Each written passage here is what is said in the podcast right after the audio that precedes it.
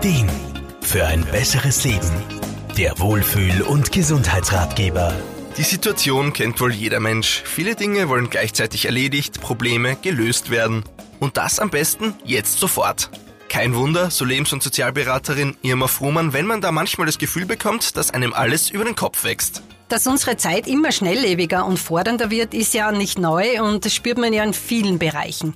Nicht nur am Arbeitsplatz. Es ist schon auch der Freizeitstress, der immer mehr zunimmt. Schließlich will man ja auch da was vorweisen.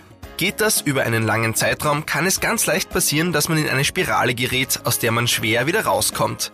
Die Überforderung ist dann meistens nur mehr eine Frage der Zeit. Klar haben wir alle mal Zeiten, wo es ein bisschen heftiger hergeht und es ist ja schon okay.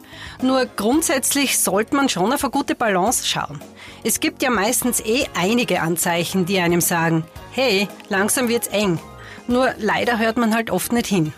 Um einer Überforderung vorzubeugen, sollte man daher sehr aufmerksam auf solche Signale achten und diese ernst nehmen. Allerdings gibt es einiges, was man tun kann, dass es erst gar nicht so weit kommt. Irma Frummann? Zwischendurch sich erlauben, den Pausenknopf zu drücken, ist so wichtig. Die Zeit, wo man glaubt, man verliert sie, die holt man mit einem erholten Geist spielend wieder ein. Und man sollte auch lernen, mehr auf seine Bedürfnisse zu hören. In der Arbeit geht's eh nicht immer, aber in der Freizeit da hat man sicher einige Möglichkeiten.